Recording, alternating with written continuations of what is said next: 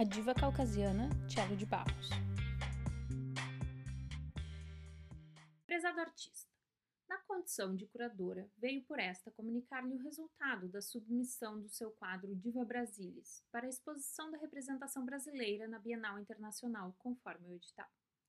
Como sou pessoalmente admiradora confessa do conjunto da sua obra, admito que foi um tanto difícil julgar a sua candidatura, pois devemos admitir que a pintura em questão pode ser equivocadamente interpretada diante do imaginário que se tem ou que se possa vir a ter sobre uma possível representação da mulher brasileira. Sobre os critérios de avaliação, vamos pontuar alguns itens que nortearam a nossa decisão, começando por sua opção pela composição convencional de figura e fundo. No caso do fundo, essa textura verde-amarela, que num olhar apressado pode parecer um tanto clichê.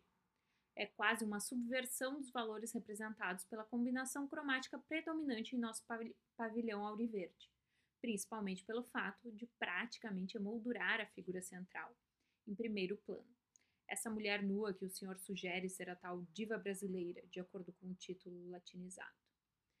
Não que a nudez seja um problema, não se quer aqui censurar a beleza física da anatomia humana, no caso a feminina, tema recorrente na pintura de todas as épocas. O quesito que foi considerado na avaliação foi termos uma mulher de aparência anglo-saxã que possa supostamente ser idealizada como uma musa do Brasil, um modelo referencial de mulher brasileira, uma diva do país do carnaval. Em nível pessoal, digo-lhe com todas as letras: a sua Eva contemporânea não me representa mas permita-me justificar com mais alguns itens observados nesse seu óleo sobre tela, de excelente fatura técnica, sem dúvidas, mas de questionável conceito. Por exemplo, a posição em que a sua musa se encontra, essa pose em pé com ambas as mãos na cintura, encarando quem lhe observa. Um artista do seu naipe, que devemos pressupor é um intelectual, deveria entender que a mulher atual, para estar numa postura questionadora do que quer que seja, não necessita mais do sex appeal de outrora desse clima de sedução, desse exibicionismo do corpo como veio o mundo. A mulher de nosso tempo tem atitude e coragem para questionar e conquistar o que quiser sem a submissão a que a sociedade sempre lhe impôs. E esse padrão estético de sua modelo, com coxas bem torneadas, cintura acentuada, seios fartos e silhueta tão proporcional, é uma irrealidade.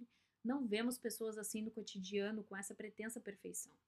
Sua modelo parece atender ao padrão estético sexista e patriarcal do mundo da moda, ou mesmo do chamado mundo pornô, onde se exige um corpo feminino de irretocáveis proporções ou de curvas libidinosamente exuberantes.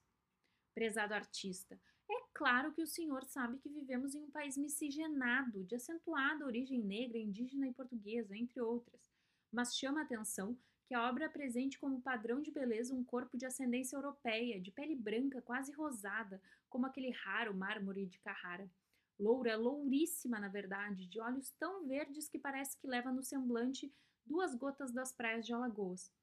Diria até que mostra, por contraste, uma negação da brasilidade predominante e também uma subserviente aceitação dos padrões que a indústria do consumo impõe ao nosso povo pela via da cultura de massa em seus canais midiáticos, anúncios em outdoors e filmes Yankees.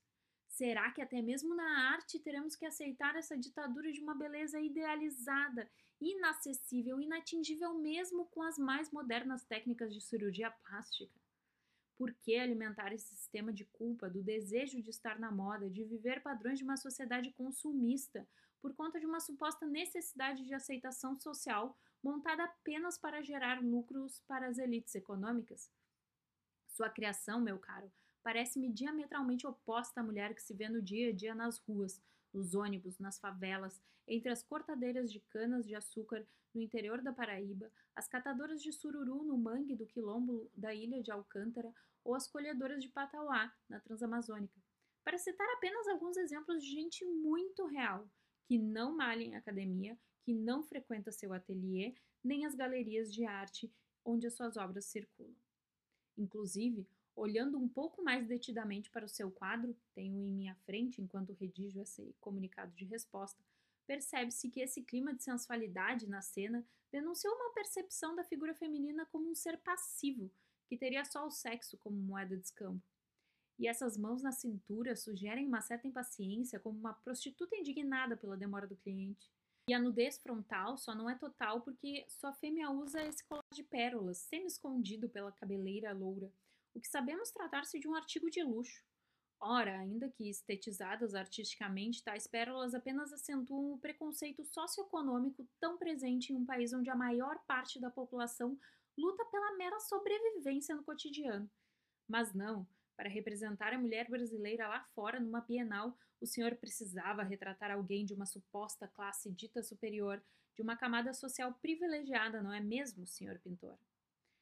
Não poderia ser uma cabeleira afro.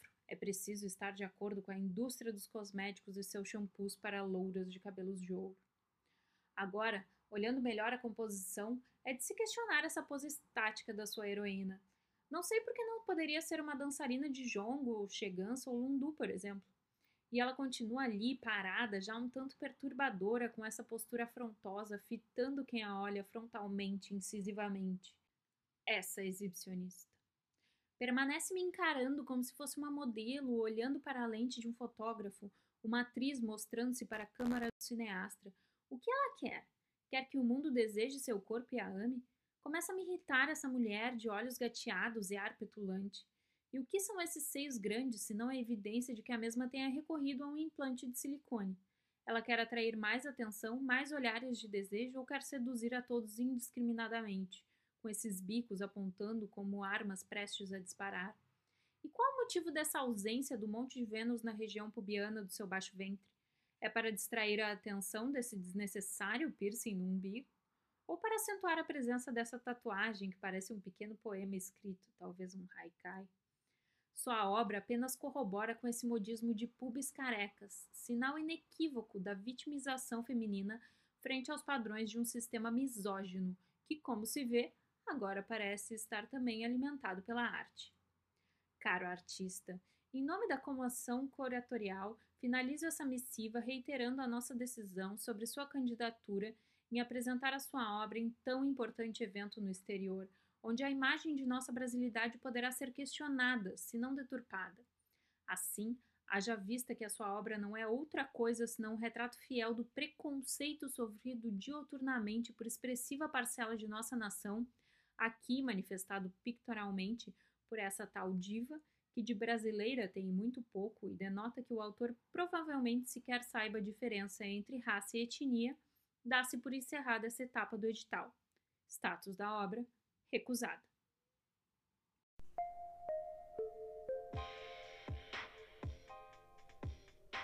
Esse conto fez parte da quinta edição da revista Subtextos, que teve como tema Mulheres Protagonistas. Se você quiser conhecer a revista, baixar para ler gratuitamente, você pode fazer isso em www.escritorbrasileiro.com.br/subtextos você pode também mandar o seu conto para nós.